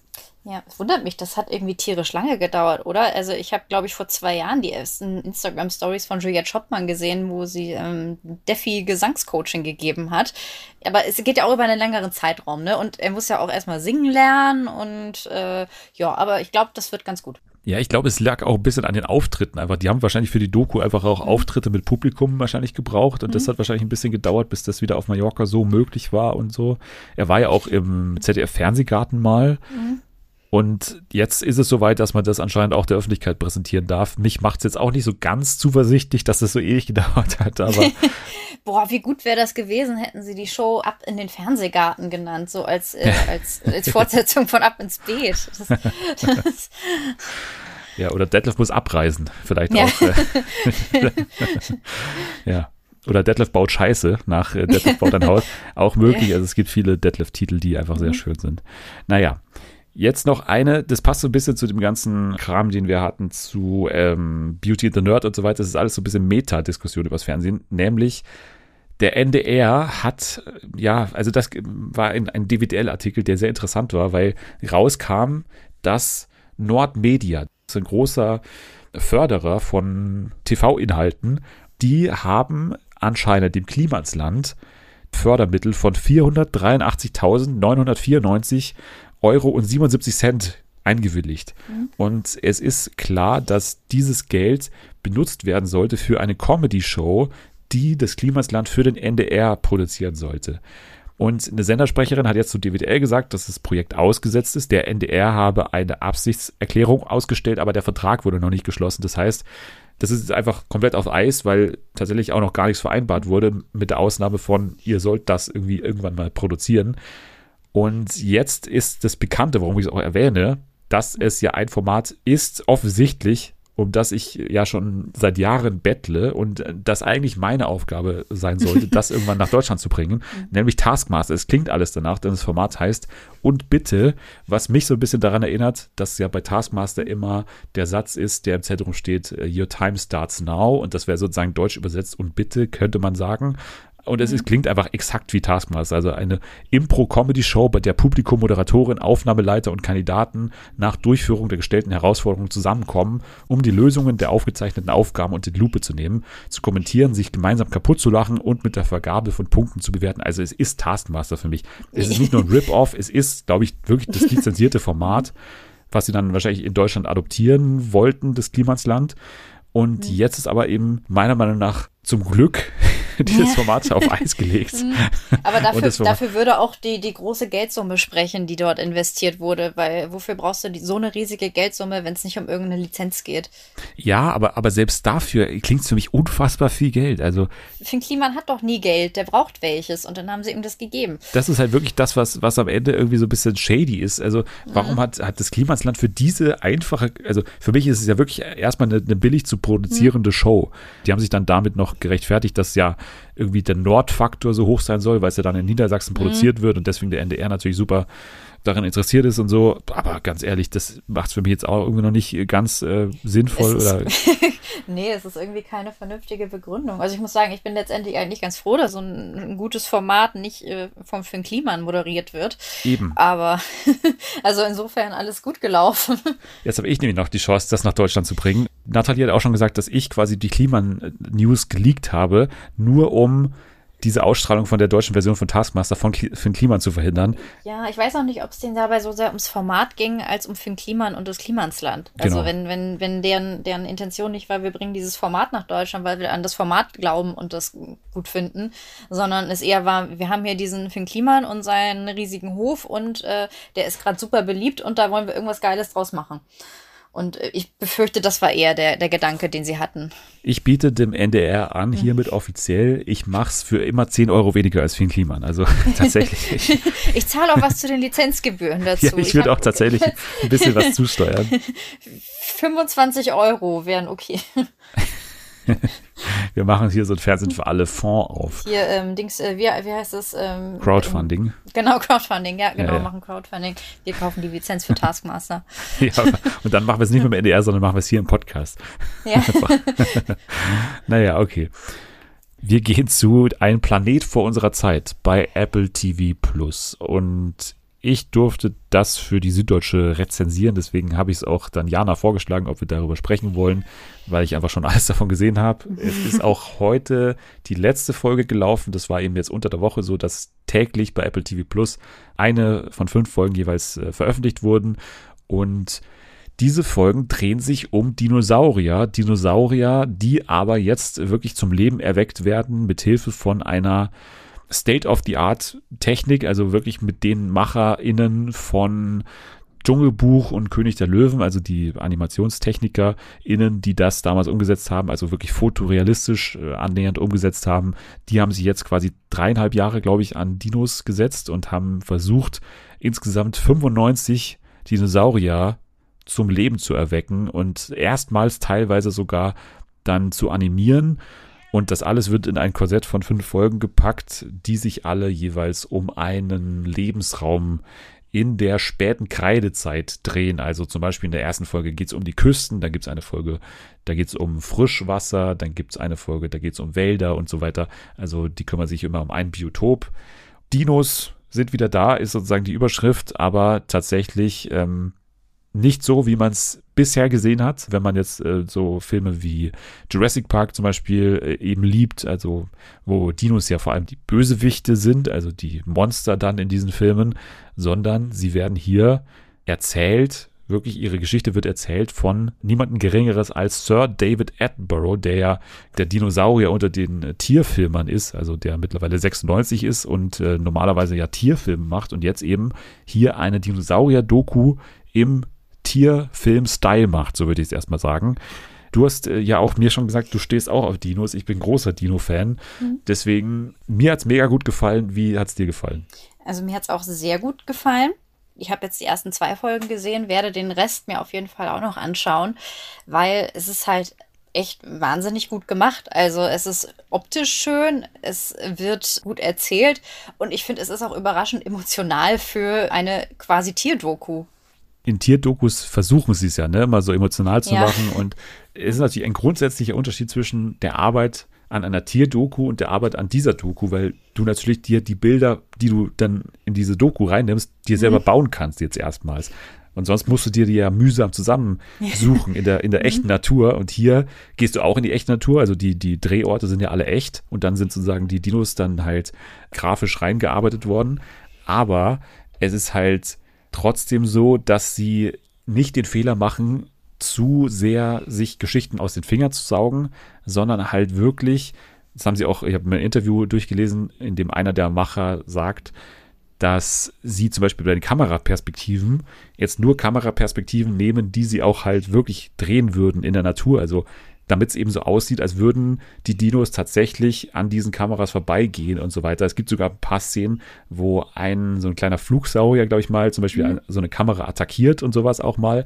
Also als mhm. würde es wirklich so, so sein, dass diese Kameras wirklich in der Natur stehen und mit den Tieren auch irgendwo interagieren. Ich fand, es war halt auch, wenn man äh, jetzt im Hinterkopf hat, dass es ja äh, die gleiche Machart dahinter steckt wie bei König der Löwen, der hat emotional halt für mich gar nicht funktioniert. Aber das jetzt funktioniert halt sehr gut und das Krasse ist halt einfach, dass man nach einer Weile halt äh, abschaltet und äh, halt auch komplett vergisst, dass man da eben keine Tierdoku guckt, sondern dass es eben alles animiert ist. Und äh, das äh, ist dann schon manchmal ein seltsames Gefühl, wenn man sich das dann wieder bewusst macht, dass man da nicht gerade äh, einem echten Pteranodon beim Fliegen zuschaut. Sehr gut, dass du die Namen dir auch gemerkt hast. es ist ja auf Englisch dann auch mal schwieriger teilweise, weil ich habe es mhm. mir komplett auf Englisch eben wegen Attenborough, also das würde ja. ich auch allen empfehlen, die ja. englische Version zu schauen, weil natürlich äh, man seine Stimme dann irgendwie auch dazu braucht. Also wenn man das schon bekommt, ne, ihn als Kommentator des Ganzen, dann sollte man das auch nutzen. Es ist auch genau, also wenn man diese Attenborough-Dokus eben kennt, genau so erzählt. Also wirklich mit auch mit diesem Witz und mit ähnlichen Geschichten und, und teilweise auch Überraschungen, ne? Ich erinnere mich zum Beispiel in der Folge, glaube ich, in der allerersten, wo es dieses riesige Viech da unter Wasser gibt, ne, mit diesem riesigen Maul Ja, ja, genau, genau, genau. Das ist mir auch sehr gut in Erinnerung geblieben. Genau, da wird so mega bedrohlich äh, von der Musik her. Die Musik macht ja übrigens auch Hans Zimmer zum Beispiel, also auch hier mhm. mega krass besetzt. Und dann geht dieses riesige Maul von diesem Vieh auf, dann schwimmt auch so ein Fisch rein und man denkt erst, okay, der wird den das gleich fressen, so ein typisches Bild halt. Aber mhm. dann wird die Musik auf einmal so verspielt und es schlägt so um in so eine verspielte Stimmung, weil halt klar wird, auch in der Erzählung auf einmal, diese ganzen Fische, die putzen quasi ihn nur, also diesen riesen Fisch am Ende, oder diesen riesen, ist ja kein Fisch, sondern eine, eine Echse, auch eine Unterwasserechse. Auch die ganz erste Szene zum Beispiel, ne? Der T-Rex mhm. Mhm. wird zum ersten Mal hier als Schwimmer gezeigt, zum Beispiel. Es gibt auch ähm, eine Szene, die auch so verdeutlicht, dass natürlich alles, was wir da sehen, so auf neuesten wissenschaftlichen Erkenntnissen beruhen. Und die haben mhm. eben in den vergangenen Jahren herausgefunden, dass T-Rex, also der Tyrannosaurus, dass der eben eine extrem sensible Schnauze gehabt haben soll. Und deswegen wird eben stark vermutet, dass ähm, zum Beispiel deren Kommunikation oder wie sie sich halt angenähert haben, stark auch über die Schnauze funktioniert hat. Also dass sie sich halt beim Kennenlernen oder beim Flirten so gesehen erstmal so abgeschnuppert haben. Und da sieht man das eben, wenn man das so schön animiert sieht, auch ähm, ganz klar, dass es eben durchaus so gewesen sein kann, weil es ergibt irgendwo Sinn. Ne? Also die Wissenschaft erweckt hier genauso wie die Dinos halt auch zum Leben, die halt wirklich mittlerweile extrem ausgefeilt ist. Ne? Also da beschäftigen mhm. sich ja eben nicht nur PaläontologInnen damit, sondern eben auch Biologinnen oder Verhaltensforscher, die halt die Welt nicht mehr so als irgendwie andere Welt interpretieren, sondern halt auch als unsere Welt mit irgendwie den gleichen Mechanismen, die jetzt auch unsere Tierwelt hat, bloß eben auf Riesenechsen bezogen. Und das ist halt dann auch immer sehr schön zu sehen. Hast du bisher eine Lieblingsfolge? Du warst jetzt, glaube ich, die Wüstenfolge ist die zweite, ne? Die Wüstenfolge. Ja. Ich glaube, ne, kannst du also eine, eine ähm, Lieblingsfolge an sich schwierig so. Es sind ja oft so einzelne Sequenzen. Also man hat ja oft so, dass man einer Dinosaurierart so zehn Minuten lang folgt. Und äh, was mir da gut in Erinnerung geblieben sind, sind einmal die Riesenechse, die von den kleinen Fischen ähm, da entschuppt wird. Ja. Das ist mir sehr gut in Erinnerung geblieben und ich mochte auch das äh, Ende von der ersten Folge. Das hatte so ein bisschen was von, von so einem Boss-Endkampf, wo ähm, diese Truppe Saurier unter Wasser verfolgt wurde von äh, diesem einen größeren Saurier, der so einen Auge geworfen hatte auf äh, die diese äh, Mutter mit dem mit dem Baby Dino, die ein bisschen langsamer ähm, geschwommen ist und der die dann versucht hatte zu attackieren und dann haben aber alle anderen äh, mitgeholfen und den vertrieben und äh, das fand ich sehr schön und das ist mir sehr gut in Erinnerung geblieben und äh, dann noch die Sequenz mit dem ähm, hatte ich mir noch aufgeschrieben einer meiner neuen Lieblingsdinos jetzt der Mononykus ich habe ihn danach noch gegoogelt. Leider sieht er auf allen Bildern, die ich gegoogelt habe, aus wie ein Truthahn. Also nicht ja. ganz so beeindruckend wie in der Serie, aber der ähm, diese eine große Klaue hat. Und mhm. äh, ich habe es mir auch immer gedacht, weil ich habe mir auch ein paar dann eben noch mal bei Google angeschaut und da gibt es ja dann auch mhm. mal diese Seiten, die die dann eben auch schon mal gemalt haben oder sowas. Aber mhm. es ist halt wirklich so, dass es einfach die Primärquelle mittlerweile ist, diese Doku. Also Mhm. Zum ersten Mal siehst du da gewisse Dinosaurier, wie die tatsächlich nach derzeitigem Forschungsstand ausgesehen haben. Und alles, was man im Internet ja. dazu findet, das kommt dem gar nicht nahe, weil die gar nicht so detailliert dargestellt sind wie eben in der Doku. Also du müsstest dir eigentlich ja. immer noch mal die Doku anschauen, wenn du dir wirklich ein Bild machen willst, wie die tatsächlich ausgesehen haben. Ja. Und das Internet ist da tatsächlich stimmt. einfach einen Schritt hinterher, hinter der Doku, mhm. muss man sagen. Und ähm, ich will noch eine Szene aus der zweiten Folge, die du jetzt auch schon hattest, ist diese diese Wüstenszene mit diesen ganzen äh, extremen Gigantosaurus, wie die heißen, ne? diese, diese mhm. ganz langen, langen Hälse ne? Mhm. da in der Wüste, die da alle wie so eine Arena da stehen und dann diesen, diesen ja. Kampf da vollführen. Das ist natürlich auch mega krass äh, gewesen. Ähm, es gibt, wenn man Triceratops-Fan ist, in der Folge 4 eine richtig geile Szene. Das ist die Folge, die fast ausschließlich im Schnee spielt und das ist ja auch was, was man so noch nie gesehen hat, dass Dinos im Schnee gelebt haben, ist aber so, die haben im Schnee gelebt und da gibt es eben eine, eine Triceratops-Herde, die sich da verteidigt gegen so den analogen äh, Tyrannosaurus quasi aus dem Schnee. Also da gibt es auch nochmal einen anderen Namen, wie der heißt. Was auch toll ist, ist, ähm, dass die äh, Velociraptoren komplett anders aussehen als in anderen Darstellungen. Also die waren ja in Jurassic Park äh, komplett geschuppt so, aber mittlerweile ist klar, die waren eigentlich eben ähnlich wie dieser Truthahn, so mehr oder weniger sehr, also komplett gefedert. Und mhm da gab es eine richtig geile Verfolgungsjagd so am Abgrund sozusagen an so einem großen Wasserfall in Folge 3, glaube ich. Das ist auch ähm, beeindruckend, weil halt klar wird, warum die überhaupt diese Federn hatten und diese Flügel, weil die halt dadurch so extrem agil waren und dann an diesen Felsabhängen noch so krass äh, balancieren konnten und so. Also das ist auch sehr schön für Dino-Fans äh, kommt man da auf seine Kosten. Und ich habe extra noch mal in meinem alten Dino-Lexikon nachgeschaut. Da sahen die tatsächlich alle noch ein bisschen anders aus. also es ist ja auch klar, dass das eben damals noch nicht so erforscht war, wie die aussehen, weil du findest erstmal die Knochen mhm. und dadurch kannst du nicht sagen, wie die außen ausgesehen haben. Das ist ja mega schwierig. Es gibt einem so ein bisschen Hoffnung, was denn jetzt in 40 Jahren oder 50 Jahren dann mhm. irgendwie bekannt ist über diese Zeit. Also wenn in dieser kurzen Zeit, also ich glaube, die bahnbrechende Doku war ja 1999, diese andere BBC-Doku, die quasi der Vorgänger war und ähm, auch zum ersten Mal einige Dinos wirklich zum Leben erweckt hat.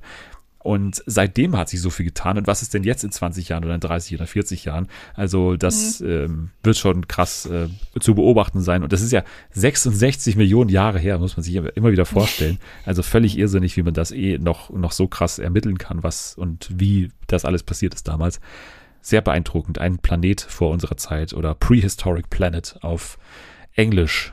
So. Dann spielen wir zum Abschluss noch ein Spiel. Das heißt, wieso, weshalb, Werbung. Und wir haben es nur einmal gespielt. Das ist das große neue Werbungsquiz. Und du darfst jetzt gleich in drei Runden antreten. Als ich es zuletzt mit Anni gespielt habe, waren es noch vier Runden. Ich habe äh, ein bisschen gekürzt und äh, verbessert. Aber im Grunde ist es noch das gleiche Spiel. Mhm. Du bekommst in der ersten Runde es zu tun mit einem Ausschnitt eines Werbespots und da geht es nur um einen Klang. Also es war ja auch in der ersten Ausgabe so, dass es nur um so eine kurze Musikstrecke ging, denn Werbungen haben es ja an sich, dass sie dumm, dumm, dumm zum Beispiel, ne? also so einen Erkennungssound haben und sowas hat eben die Werbung auch und ich bin gespannt, ob du den hier erkennst. Ich bin sicher, du kennst ihn und hast ihn schon mal gehört, aber die Frage ist, ob du ihn zuordnen kannst. Kannst du ihn mal abspielen. Nummer eins. Das ist Landliebe. Das ist Landliebe. Das ging super schnell. Wow.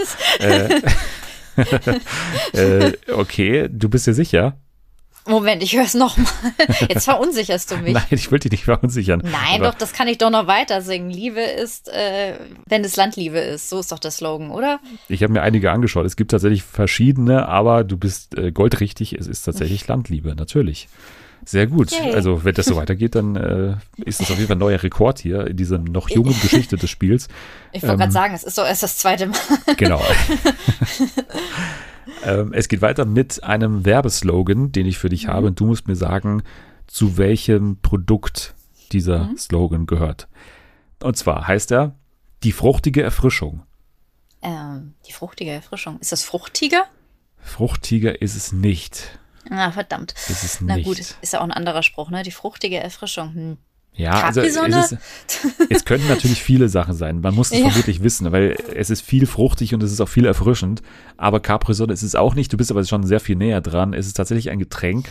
Ja, das ist, ja, ja, ja, das ist äh, fruchtige Erfrischung. Was ist denn, was ist denn fruchtig? Also ich habe auch nachgeschaut dass diese Slogans sich natürlich auch mit der Zeit ändern. Also ich habe jetzt den aus 2012 rausgesucht, weil ich mir eher sicher war, dass du den vielleicht noch aus der Zeit kennst. Es ist trotzdem so, dass man selten Slogans findet, die immer gleich sind. Nur mhm. vielleicht für alle so. Aber naja, ich, ich verrate es dir mal. Mhm. Die fruchtige Erfrischung gehört zu Punica. Punica ah, ist okay. die fruchtige Erfrischung. Gibt das Punica eigentlich noch? Ich glaube schon.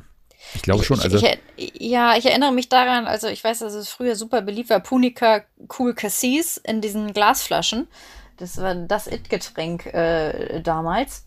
Aber äh, danach habe ich es irgendwie nie wieder gesehen. Aber ich glaube, sie machen jetzt keine Glasflaschen mehr. Punica hat meiner Meinung nach die, Be also es ist meine Lieblingswerbung fast oder die schlauste Werbung, die ich fast kenne aller Zeiten ist, erinnere ich mich heute noch dran. Und zwar hat dann so ein Sportler hat dann eben so Punica getrunken und dann hat mhm. er gesagt quasi, Puh quasi für das Abwischen des Schweißes, mhm. also so Puh. Und dann hat er so getrunken, nick, nick, nick, so hat er getrunken und dann am Ende, ah.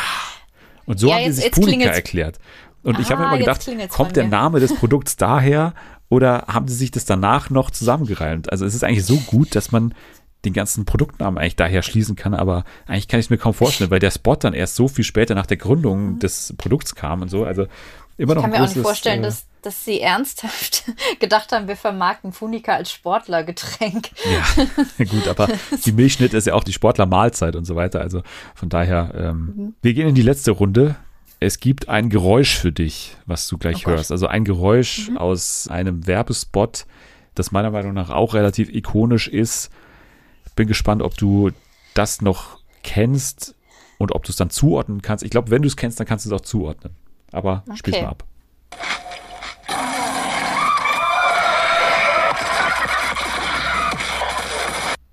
War das Call of Duty? das sagt mir tatsächlich nichts. Ich tippe einfach mal ins Blaue und sag Mediamarkt. Mediamarkt ist leider falsch. Wir sind im Schade. Bereich der Lebensmittel und ja, also. Wer vermarktet so ein Lebensmittel? ja, also wenn du den Namen des Lebensmittels hörst, dann ergibt es tatsächlich Sinn, weil alle Werbespots, glaube ich, in die Richtung gingen mit diesem Schrei oder mit diesem Grölen.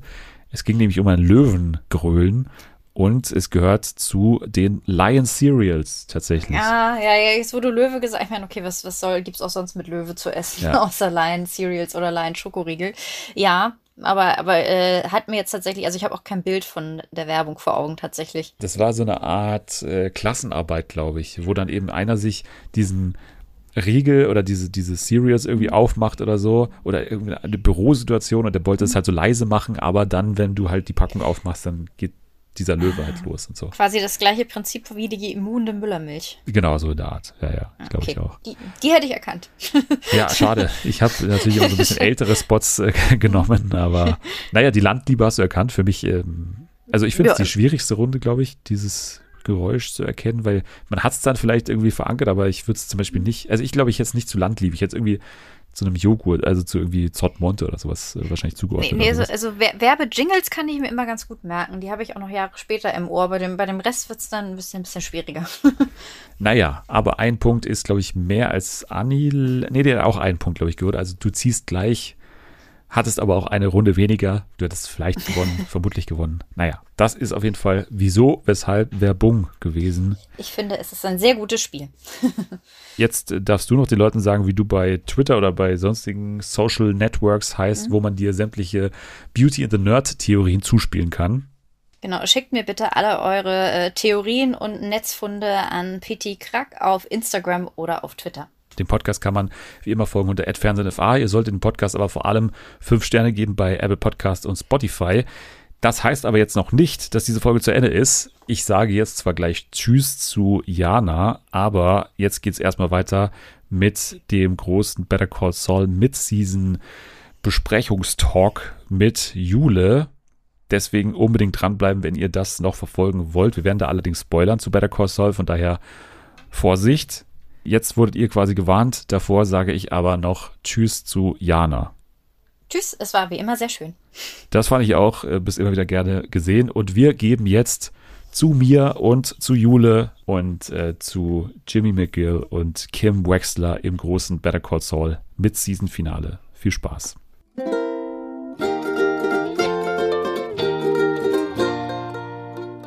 Ich sitze jetzt hier, wie gerade schon gesagt, mit der lieben Jule Sie hat sich erbarmt, wieder mit mir über Better Call Saul zu sprechen. Hallo. Hallo. Ja, gut, dass du wieder äh, zurück bist und jetzt ähm, nach dem Mid-Season-Finale nochmal vorbeischneist, damit wir kurz über Better Call Saul, die aktuellsten Entwicklungen sprechen können. Du wirst ja bestimmt auch dann dabei sein, wenn es dann in sieben Wochen weitergeht, nach der Pause. Vermutlich hat dann Natalie auch aufgeholt, wie es aktuell aussieht. Die ist äh, aktuell kurz vorm Ende von Breaking Bad und bei Better Call Saul sind wir auch äh, kurz davor. Aber jetzt zu Better Call Saul mit Season-Finale, wie gesagt, es war einfach nicht geplant als ähm, Mid-Season-Finale. Trotzdem aber endete es ja auf einem riesigen Cliffhanger, Jule. Wie hat der dich zurückgelassen? Also was war dein erstes Gefühl, als die Folge zu Ende war? Also ich kann ja mal so erzählen, dass ich das während der Vorlesung geguckt habe. Weil, Was? Ja, ja, das ist nicht so wichtig bei mir. Auf jeden Fall habe ich das geschaut, weil ich es nicht erwarten konnte. Äh, Aber zu Hause eine Vorlesung oder im Vorlesungssaal? Nee, im Vorlesungssaal tatsächlich. Oh nein. Ja, das heißt, genau. du hast es ja auch noch einem mega kleinen ähm, Bildschirm geschaut, oder? Ja, ja. Ah, naja, ja, egal. Auf jeden Fall, so ein bisschen länger. Und auf jeden Fall habe ich das geschaut, weil ich es nicht erwarten konnte. Und dann habe ich das so geschaut und an sich war ja die Folge an sich so relativ normal, hatte ja auch diesen Comedy-Anteil ja auch dann mit äh, dem Coup gegen Howard. Und dann am Ende habe ich mich die ganze Zeit gefragt, so, ja, da muss doch noch was kommen, weil es ist ja Mid-Season-Finale und da muss doch so ein Knall irgendwie kommen. Und dann kam er und ich hab, war so geschockt. Also ich glaube, das war für mich so einer der schockierendsten Tode überhaupt die ich jemals so im TV gesehen habe. Und ich habe mich so erschrocken und die Kommilitorin neben mir, die hat sich auch voll erschrocken, weil ich mich so voll erschrocken habe. Aber ja, das ist so meine Story dazu. Ja, das ist eine bessere Story als ich, der einfach nur äh, morgens um neun aufgestanden ist und das irgendwie im Bett geschaut hat. Äh, auf einem großen Fernseher zum Glück, also von daher. Aber es ist eine ganz gute Atmosphäre generell im Vorlesungssaal, weil es ist ja immer so dunkel und deswegen ist eigentlich schon so ein bisschen Kinoatmosphäre. Aber natürlich spielst du oder meinst du den, den Cliffhanger, dass natürlich am Ende Howard Hamlin gestorben ist und nicht wie auch von mir oder so ein bisschen auch angedeutet worden ist ja in der vergangenen Folge, dass es so eine Überdosis sein könnte von dieser Tierarztdroge, die äh, Jimmy und Kim da besorgt haben, sondern ja, es war ein Mord von Lalo, der auf einmal aufgetaucht ist im Apartment von Jimmy und Kim und ja, Howard getötet hat. Und das war ich habe zwar ein bisschen es kommen sehen, dass Howard stirbt in dieser Folge, also darauf war ich schon vorbereitet, aber wie es inszeniert wurde und, und wie ähm, es dann auch vonstatten ging, also dass Lalo derjenige ist, der Howard umbringt, also in der ersten Szene, die die ja jemals miteinander teilen, das habe ich so auch nicht, nicht kommen sehen. Ja, was bedeutet das jetzt? Also das ist ja schon ein großer Einschnitt. Wir hatten schon bedeutsame Tode im Breaking Bad Universum. Wir haben Jane gehabt, die gestorben ist. Wir hatten natürlich Gus Fring, der auf einmal weg war äh, am Ende von Staffel 4 von Breaking Bad. Wir hatten auch schon Chuck, der bei Better Call Saul gestorben ist. Wo ähm, ordnet sich dieser Tod jetzt für dich ein und was glaubst du, könnte der bedeuten für das ultimative Ende jetzt dann in sechs, sieben Wochen? Ah, ich kann das irgendwie so gar nicht sagen, weil ich auch generell überhaupt keine Ahnung habe, wie das Ganze noch weitergehen soll, weil der Tod mich so extrem geschockt hat. Also ich finde auf jeden Fall, dass es einen sehr großen Einfluss auf Jimmy und Kim haben wird, weil sie ja mit ihren ganzen Sachen, die sie gemacht haben, immer relativ gut durchgekommen sind, ohne weiteren Konsequenzen. Und jetzt merken sie eben, also das war glaube ich auch in der Folge davor, ich weiß nicht, da war ja so ein Gespräch mit Kim und Cliff, wo Kim ja nochmal realisiert bekommen hat, dass sie ja Howard sehr, sehr viel zu verdanken hat. Und dann hat sie ja schon gemerkt, so ja, die machen dir jetzt gerade komplett unnötig ein bisschen fertig. Und dann am Ende, ja, stirbt er praktisch, eine Person, die komplett nichts mit dem Kartell zu tun hatte, der einfach nur zur falschen Zeit am falschen Ort war. Und äh, ja, ich glaube, dass sie das auf jeden Fall sehr charakterlich brechen wird und die, glaube ich, auf jeden Fall andere Menschen nach diesem Vorfall sein werden. Ja, das ist ja die Frage, ne, wie es jetzt für die beiden weitergeht, weil dieser letzte Monolog von Howard, der auch unfassbar geactet war von äh, Patrick Fabian, muss man sagen. Also das absolute Highlight äh, schauspielerisch in dieser Staffel, also unglaublich. Und wie der quasi den ja auch den Spiegel vorgehalten hat und denen wirklich die Wahrheit so gesagt hat, was wir ja auch denken. Ne? Also das ist jetzt nicht so, so seit heute, dass wir uns fragen, warum machen die das eigentlich? Haben die wirklich nicht an die Konsequenzen gedacht von dem, was sie da vorhaben?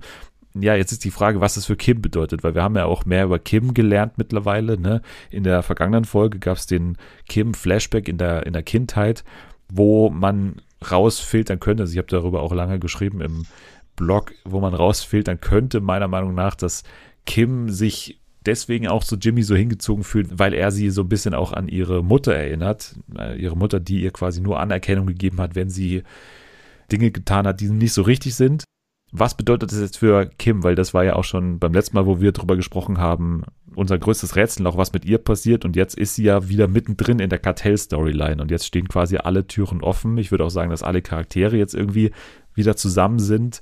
Ja, also ich glaube nicht, dass sie einen Rückzieher jetzt machen will. Also da hatte ich auch Theorien gelesen, dass sie jetzt gemerkt hat, okay, meine Aktionen haben jetzt so starke Konsequenzen, ich will damit nichts zu tun haben, ich hau ab nach dem Motto. Aber das glaube ich halt eben nicht, weil wir wissen ja, dass Jimmy auch nicht abhauen wird, weil er wird ja in Breaking Bad dann auch in diesem ganzen Kartell mit verstrickt sein. Deswegen glaube ich schon, dass die beiden auf jeden Fall immer noch zusammenbleiben, vielleicht ihre Aktionen hinterfragen. Aber ich glaube jetzt auch nicht mehr, was ich vorher gedacht habe, dass ihr vielleicht die Lizenz oder sowas entzogen wird oder dass sie ins Gefängnis kommt. Ich glaube, da ist nochmal eine komplett andere Sache drin. Ja, weil die Frage ist ja erstmal auch, was Lalo jetzt von den beiden will. Ne? Also ja, das ist ja ein Beweis, genau. Also die Frage ist, ob die beiden ihm helfen sollen, dabei den Beweis zu finden, also quasi in Gus's Lab zu gehen. Ne? Das ist ja jetzt die ganze Zeit schon seine Motivation gewesen bei Lalo und man weiß nicht genau, was er jetzt genau von den beiden wollte in dem Moment. Also er wollte ja mit ihnen reden, aber worüber?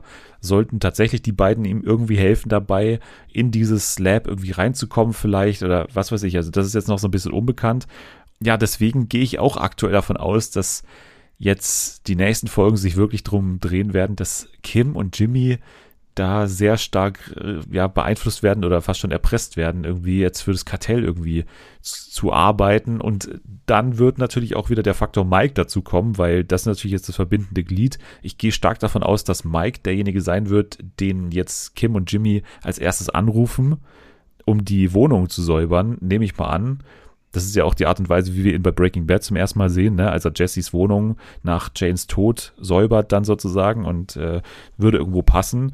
Und dann spielt Mike gewissermaßen so ja den Doppelagenten irgendwie oder Jimmy und Mike stehen dann so zwischen den Welten zwischen Lalo auf der einen Seite und Gus auf der anderen Seite. Wir wissen aber, dass Jimmy Gus nicht kennt. Wir wissen aber, dass in Breaking Bad in der ersten Szene Jimmy extreme Angst hat, dass Lalo nach ihm sucht. Ne? Und deswegen ist es meine Vermutung irgendwo, dass Jimmy am Ende, während er irgendwie für Lalo arbeiten soll, ihn wieder hintergeht, wie beim ersten Mal quasi, und nicht erfährt, ob jetzt Lalo stirbt oder nicht, weil er ja offensichtlich bei Breaking Bad davon ausgeht, dass er noch aktiv nach ihm sucht. Das wäre jetzt mal so meine sehr vage Vermutung, was doch ungefähr passieren wird. Aber naja, hältst du das ungefähr für, realistisch? Ich weiß nicht. Also ich kann es mir auch gut vorstellen. Ich bin mir auch ehrlicherweise ein bisschen unsicher, ob jetzt Lalo stirbt oder nicht, weil bei den ganzen anderen Charakteren, also bei Nacho und Howard, die beiden sind ja auch gestorben, wo das ähm, Schicksal ja noch offen war. Und deswegen denke ich mir die ganze Zeit so, eigentlich muss doch Lalo sterben, es gibt doch keine andere Wahl. Aber dann denke ich mir so, die beiden sind jetzt auch schon tot und vielleicht stirbt Kim auch noch. Und ich glaube nicht, dass sie den billigen Move machen und einfach alle Charaktere sterben lassen. Glaube ich auch nicht. Also ich glaube, Lalo war aber von Anfang an für mich jedenfalls der sicherste Tod, weil es halt einfach ja. wirklich in Breaking Bad diesen Satz gibt, the Salamanca name dies with you, Hector. Ne? Also äh, wenn Gus Fring sich so sicher ist, dass wirklich dieser Salamanca-Name ausstirbt, dann glaube ich nicht, dass Lalo noch eine Chance hat zu überleben. Es gibt natürlich die Möglichkeit, dass er quasi früher noch während Breaking Bad lebt. Ne? Also, dass er dann erst in Staffel 4, wo, glaube ich, ähm, Gas dann diesen Satz sagt, dass er dann noch irgendwo gelebt hat, das ist möglich, aber ich glaube, die Chancen stehen weiterhin gut, dass er am Ende sterben wird. Und wir haben ja diese versteckte Pistole von Gas im Superlab. Das wird bestimmt nochmal eine Rolle spielen, weil sonst lässt man ihn diese Szene, glaube ich, nicht, nicht drehen. Naja, also für mich bleibt Lalo schon eher auf der Todesliste noch und Kim gehe ich weiterhin davon aus, wie du ja auch schon in der vergangenen Folge, wo du da warst, gesagt hast, glaube ich nicht, dass es mit dem Tod endet. Ich glaube eher, dass es entweder der Disappearer sein wird, was ich ein bisschen faul fände, weil es schon die nächste Person wäre, wieder die den in Anspruch nimmt, oder halt, dass ähm, sie sich einfach so trennen und es einfach ein bisschen subtiler wird als alles oder als vieles, was Fans so kommen sehen. Aber was hast du von dem Flashback gehalten von Kim? Also hast du das Gefühl, du kennst sie jetzt ein bisschen mehr dadurch?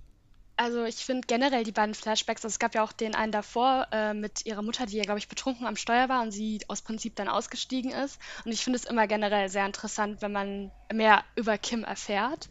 Und ich fand den auch super interessant. Es gab ja auch sehr viel Freiraum für Spekulation und für Deutung für ihren Charakter. Ich hätte das jetzt so ähnlich auch wie du gedeutet, dass sie halt so ein bisschen die Mutter in Jimmy sieht oder diese Rollenverteilung ein bisschen sieht. Ganz klar ist es eben nicht und das ist ja auch gut so, weil sie schon wissen, dass Kim mittlerweile fast das letzte richtige Mysterium ist, nachdem jetzt eben auch Howard weg ist und wir genau wissen, wie im Endeffekt die Gus-Storyline ausgeht. Die Frage ist halt noch, was Jimmy jetzt wirklich auch zu Saul macht und ob und wie Kim damit zu tun hat. Das ist jetzt so die, die letzte offene Frage.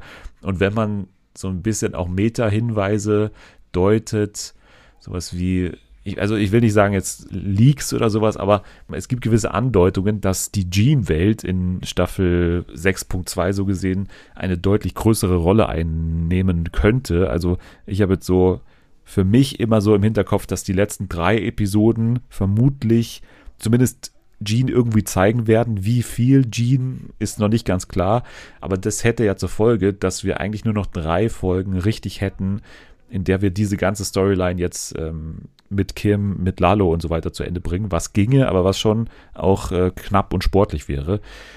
Die Frage, ob auch eventuell Kim auf diese Storyline einen Einfluss haben könnte, weil wenn sie überlebt, dann gäbe es natürlich die Möglichkeit, dass Jean bzw. Jimmy und Kim in dieser Timeline nach Breaking Bad nochmal irgendwie ein Happy End haben könnten? Glaubst du, das wäre ein Ende, was, was es geben könnte? Also wäre das irgendwie Breaking Bad bzw. Better Call Saul-like, wenn es wirklich so ein Happy End gäbe mit den beiden am Ende? Eigentlich schon. Also ich finde, das hätten die Charaktere auf jeden Fall verdient, vor allem weil sie ja seit so, ich würde sagen, seit der vierten Staffel ja schon sehr durch sehr dunkle Zeiten gehen. Und mich würde es auch voll freuen. Ich bin auch echt gespannt, wie gesagt, wie das mit der Jean-Welt noch ablaufen wird, weil auf dem äh, Plakat für die letzte Staffel ist ja Jean drauf, richtig groß. Und deswegen glaube ich schon, dass er auf jeden Fall eine größere Rolle übernehmen wird. Aber ich hoffe halt ehrlicherweise, dass es nicht zu viel sein wird, weil ich irgendwie nicht mit den alten Charakteren so abschließen möchte, so kurz. Also ja, aber ich denke, die haben das bis jetzt immer gut hinbekommen. Also ich mache mir keine Sorgen, dass äh, man da irgendwie unbefriedigt zurückbleibt. Und es gibt immer noch die Aussage, dass äh, Peter Gould, glaube ich, mal gesagt hat, dass sie sehr verrückte Dinge mit der Timeline in dieser Staffel anstellen. Und bisher war es noch nicht so. Aber ich habe immer noch so ein bisschen das Bild von so einer richtigen Zeitreise in Staffel 2. Also, dass wir wirklich ständig hin und her springen zwischen Breaking Bad, Better Call Saul und dann noch äh, dieser Endzeitwelt dann äh, nach Breaking Bad. Also, das habe ich immer noch im Hinterkopf. Aber ich finde es eigentlich gar nicht so gut, weil ich finde es ein bisschen glaube ich, nervig, wenn es da und dann hin und her springen würde. Wenn es in anderen Serien äh, umgesetzt worden ist, dann fand ich das ehrlicherweise nicht so gut, weil es dann irgendwie ja. den roten Faden verloren hat.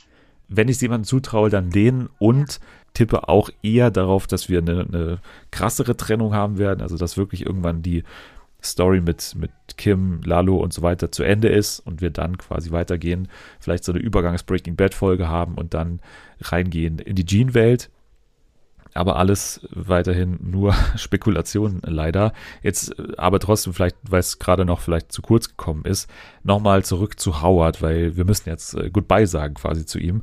Ich würde fast sagen, dass diese Staffelhälfte jetzt auch auf jeden Fall die Howard-Hälfte war, weil so viel wie in diesen Folgen haben wir ihn noch nie gesehen und ich war darüber sehr froh, weil ich Howard schon immer irgendwie einen coolen Charakter fand und Patrick Fabian schon immer cool fand.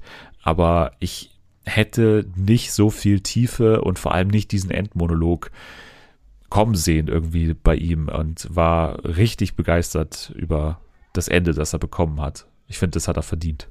Ja, ich mochte Howard in der Staffel auch voll gerne. Also, dass er, weil die hätten auch den einfachen Weg gehen können und ihn so, also dass er da komplett drauf reinfällt und nicht misstrauisch ist, aber er war ja die ganze Zeit extrem misstrauisch und hat auch die ganze Zeit gewusst, dass Jimmy da irgendwas macht oder irgendwas vorhat.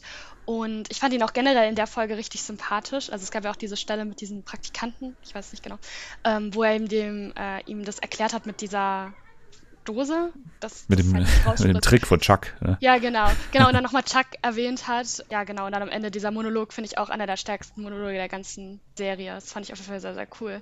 Dass er auch so das Ende noch bekommen hat und endlich mal das ausgesprochen hat, was wir halt uns alle schon die ganze Zeit denken. Ein cooler äh, Rahmen um die Folge ist ja wirklich, dass er am Anfang diesen, diesen Trick mit der Dose erklärt und wirklich irgendwie sagt, ja, you can silence the explosion oder so, ne? Und das ist ja exakt so wie Lalo ihn letztendlich umbringt, ne? So ein Schraubding da, was genau. den Schuss leiser macht und so. Also auch hier wieder schönes äh, Foreshadowing. Und ja, das war auf jeden Fall ein tragisches Ende. Erinnert wirklich ein bisschen vielleicht auch an den Tod, den zum Beispiel Andrea bekommen hat bei Breaking Bad. Ne? Das war so ähnlich irgendwie total erschütternd irgendwie, weil es so, weil es so tragisch ist, weil es einfach so eine Person war, die nichts mit dem Ganzen zu tun hatte. Aber ich glaube halt, es wird für die Serie und für die Charaktere Jim und Kimmy, äh, Kim und Jimmy. Das habe ich als letztes auch gesagt. Da war ich ganz ja. verwirrt, ja. es wird halt eine total große Auswirkung haben jetzt auf, auf die ja. kommenden Folgen und er hatte auf jeden Fall keinen bedeutungslosen Tod, sondern einen wirklich, wirklich äh, wichtigen Tod, ähm, wenn ihm das ein Trost ist. Aber ja. Ja gut, dann würde ich mal an der Stelle sagen, wir ähm, können jetzt erstmal in die kleine Pause gehen. Äh, sieben oder beziehungsweise sechs Wochen sind es ja jetzt nur noch ungefähr. Und dann gehen wir in die finalen Folgen. Ich kann mir vorstellen, dass wir, wenn es dann soweit ist, in einem schnelleren Rhythmus hier auch mit dieser Kurzbesprechung zurückkehren, weil Nathalie dann ja auch aufgeholt sein könnte. Da können wir vielleicht irgendwie so eine Dreierrunde machen oder so. Mal schauen. Ich hätte Bock drauf und äh, freue mich, wenn du dann auch wieder zurückkommst. Ja, ich auch. Ihr könnt Jule folgen, das wird alles natürlich verlinkt sein in der Beschreibung, genauso wie Jana auch äh, verlinkt in der Beschreibung. Und ähm, mir bleibt nur noch zu sagen Tschüss, äh, fünf Sterne gerne hinterlassen und ähm, bis zum nächsten Mal. Nächste Woche kümmern wir uns vermutlich wieder ein bisschen um den Kampf der Reality Stars, aber auch um andere Sachen und ihr könnt jetzt erstmal eine Dose Cola aus dem Schrank nehmen und sie hoffentlich nicht zu sehr schütteln und wenn ja, dann kennt ihr jetzt einen Trick. Also bis dann, tschüss.